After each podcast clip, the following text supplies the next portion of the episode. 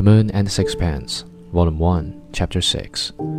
Charles Strickland lived obscurely. He made enemies rather than friends. It is not strange, then, that those who wrote of him should have eked out their scanty recollections with a lively fancy, and it is evident that there was enough in the little that was none of him to give opportunity to the romantic scribe.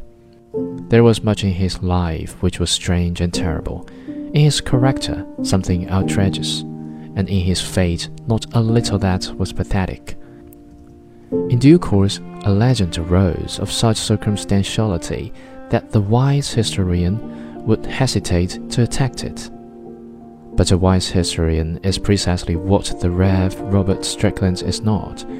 He wrote his biography avowed to remove certain misconceptions which had gained currency in regard to the later part of his father's life, and which had caused considerable pain to persons still living.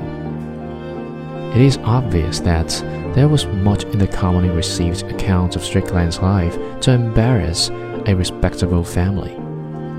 I have read this work with a good deal of amusement and upon this I congratulate myself, since it is colorless and dull.